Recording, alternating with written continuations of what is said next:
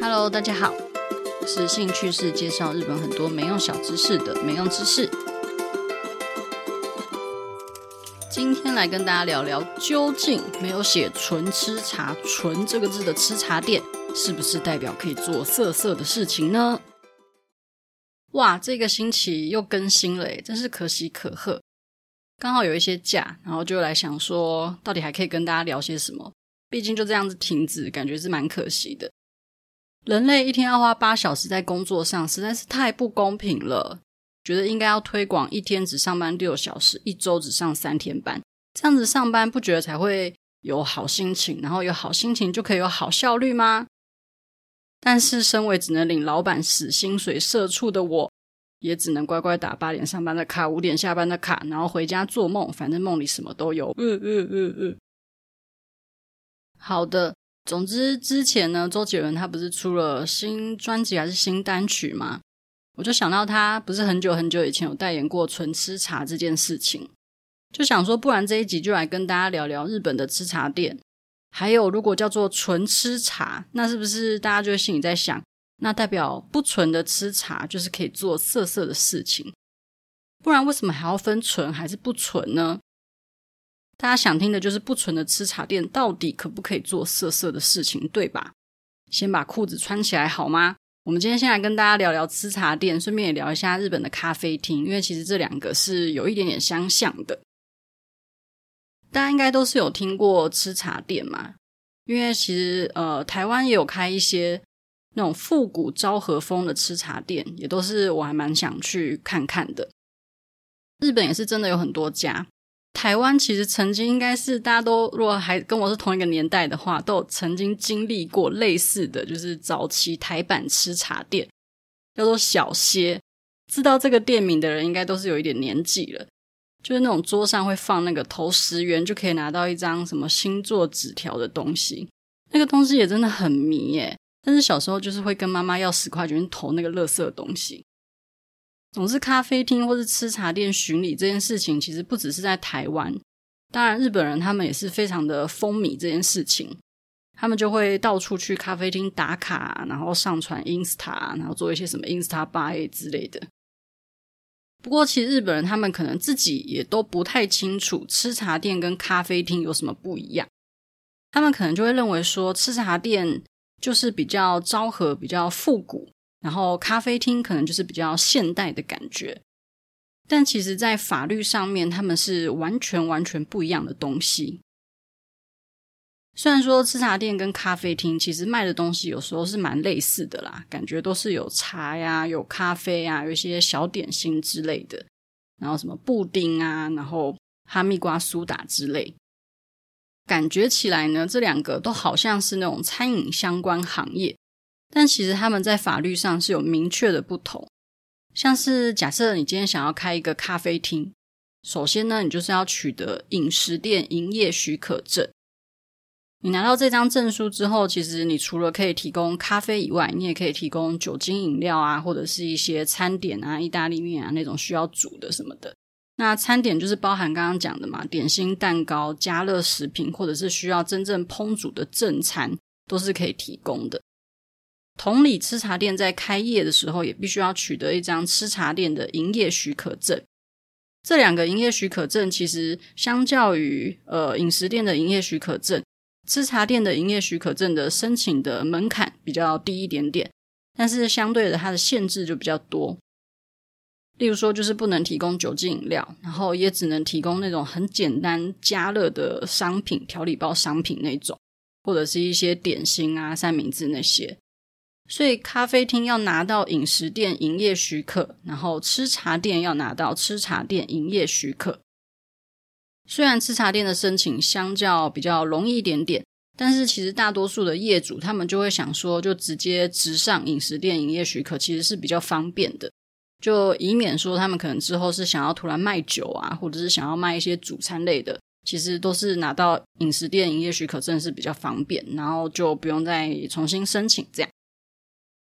不过这边当然有一个小 bug，就是假设你今天拿到的是吃茶店的营业许可，可是你就是想要取一个非常欧式的一个咖啡厅的名字，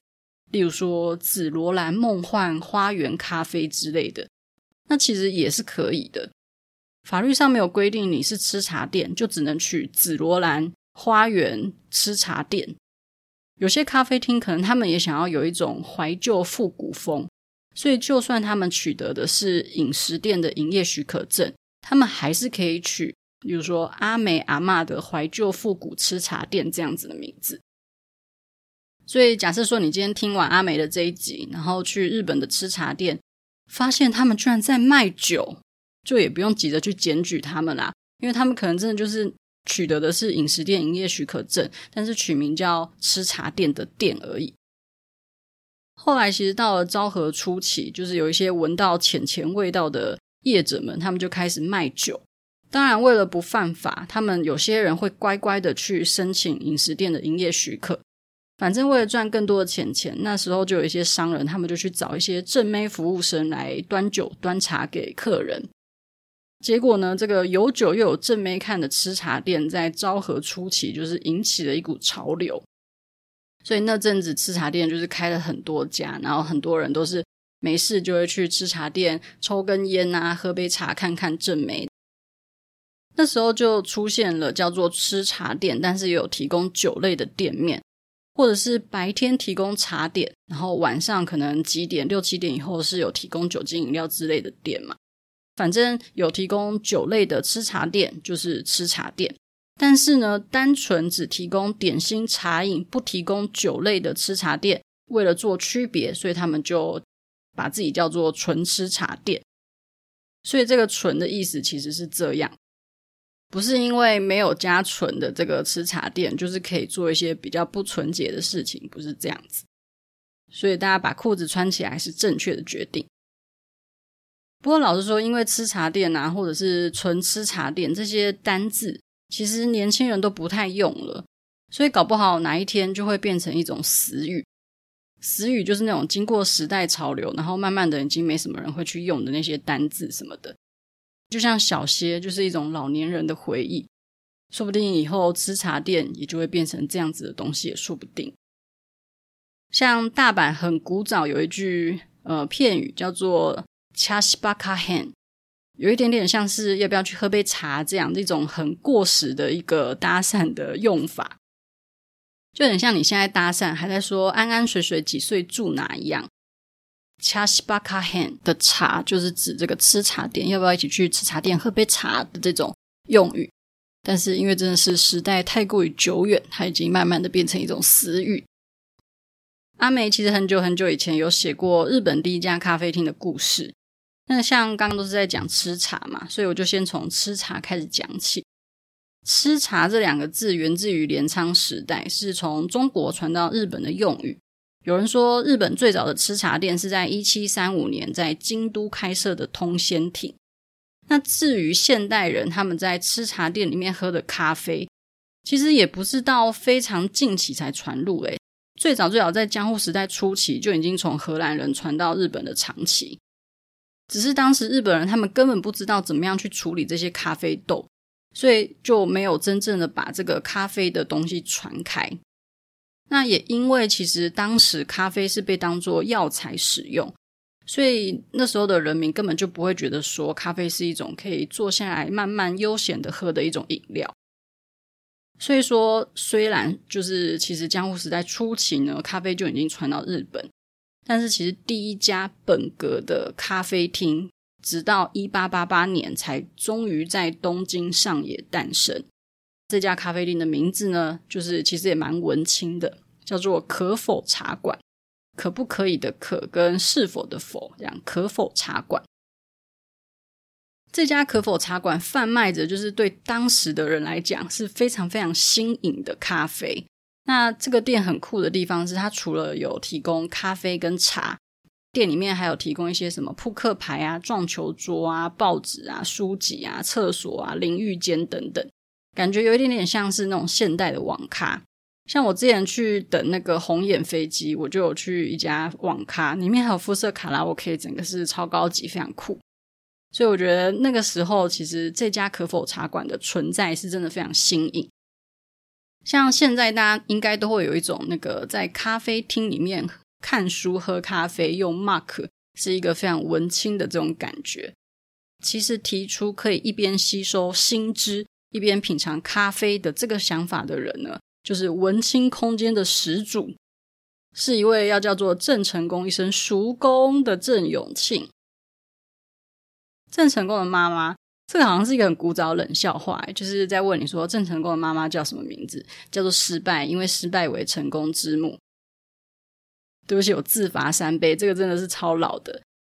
总之呢，郑成功的妈妈是日本人，同时呢，他还有一位胞弟叫做田川七左卫门。田川七左卫门后来他的后代就改回呃郑姓，就是改回姓郑这样。郑氏后代呢，他们就继续留在日本打拼。其中一位就是郑永庆。郑永庆他的学历真的是也是蛮厉害的，他是耶鲁大学，然后又留学巴黎。那他的爸爸郑永宁的工作是翻译，所以从小郑永庆他就觉得说外语是一件非常非常重要的工具，所以他也非常努力的在学习外文。他回到日本之后，原本呢大家都期望他可能是会走上跟他爸一样的翻译之路，但是呢他就整个转念，就开始想要在日本去开一个他在国外常见到的咖啡厅，这样。他本来的想法就是想说，这个咖啡厅应该可以吸引这些都市文青民众有一些尝鲜的一个机会。殊不知，就开了三年左右就倒闭了。因为对当时的日本人来讲，他们那那些日本人常常就是喝茶、喝水啊、喝味增汤啊，他们来讲已经对这种比较清淡的口味很习惯了，所以这种味道比较香气扑鼻的这种咖啡味，他们觉得太刺激了。曾经有人去形容咖啡的味道是又焦又臭，无法忍受，有点像是你在逛市场逛得很开心，或是逛家乐福逛得很开心，结果你一结完账一出来就闻到那种杏仁茶摊味一样，非常惊悚可怕。像是我就是无法杏仁茶的那种人种，偏偏在当时呢，其实不喜欢咖啡味道的人占了很大一部分，所以就这样，咖啡的香气就被。日本民众 diss 就是被否定这样，然后加上其实当时一杯咖啡的价钱，其实可以吃一碗荞麦面，然后还有早钱，所以其实是非常的像是奢侈品一般存在。所以可否茶馆就只经营了三年就倒闭了。虽然可否茶馆就这样结束营业，可是它还是多多少少吸引了一些还是对咖啡有兴趣的族群。所以到了明治时代的后期，咖啡厅就开始。如雨后春笋般接二连三的出现，其中在一九一一年在银座开幕的会费制《春天咖啡》就吸引了很多文人前往，像是什么作家森鸥外啊、永井和风啊，都是当时的会员。然后，其实他那个空间就真的非常文青啦，就是你等于是很多作家、剧本家、画家那种文青们交流的一个场所，这样。同一年呢，就是一九一一年，在东京银座也出现另外一家叫做老保罗咖啡，他就推出了那种连学生也买得起的平价咖啡。那也后来就也扩店到全日本各地，日本人也开始慢慢的有了喝咖啡的习惯。大概就是这样子的一个历史小故事啦。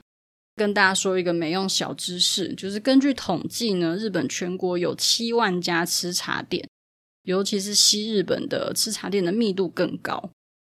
所以原本不受欢迎的咖啡厅，现在变成了许多那种餐厅最后结束提供的饭后饮品。那像是星巴克，在日本也都还是打卡必备的那种时尚单品，这样。所以当时开店开三年就惨痛倒闭的郑永庆，如果知道这件事情的话，应该会感到非常的气扑扑。好啦，我不知道大家是不是喜欢喝咖啡的人呢？像我是非常爱，然后我大概每天一天一定要喝一杯，就是早上一定要喝一杯这样。我已经一六八大概一年左右，所以每天早上就是喝美式热美式店味，然后十一点多吃午餐，然后晚上五点多吃晚餐这样。所以早上如果不喝咖啡的话，我就会饿死。希望也可以有机会接到美式咖啡的叶配啦，许愿一下。好吧，那希望大家喜欢这一集了，我们就也许下周又会再见了，拜拜。